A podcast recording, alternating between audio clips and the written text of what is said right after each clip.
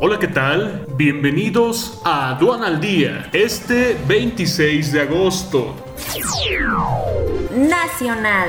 CENER pide que Pemex conserve áreas donde incumplió compromisos de inversión en seis años.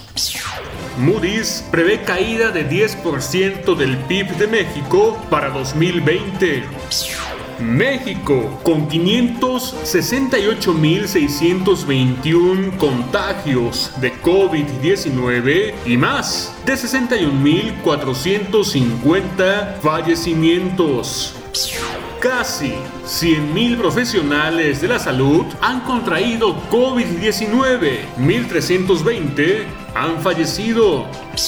Juez ordena detención de la esposa de César Duarte. Subsecretario de Gobernación dispuesto a ser investigado por amenazas a un alcalde. Venta de comida en vía pública será prohibida en colonias del centro histórico ante COVID-19. Quédate en casa y actualízate con más de 500 horas de alta capacitación y contenido nuevo cada mes. Descubres en Comex Video la nueva forma de capacitarte en comercio exterior totalmente en línea. al día.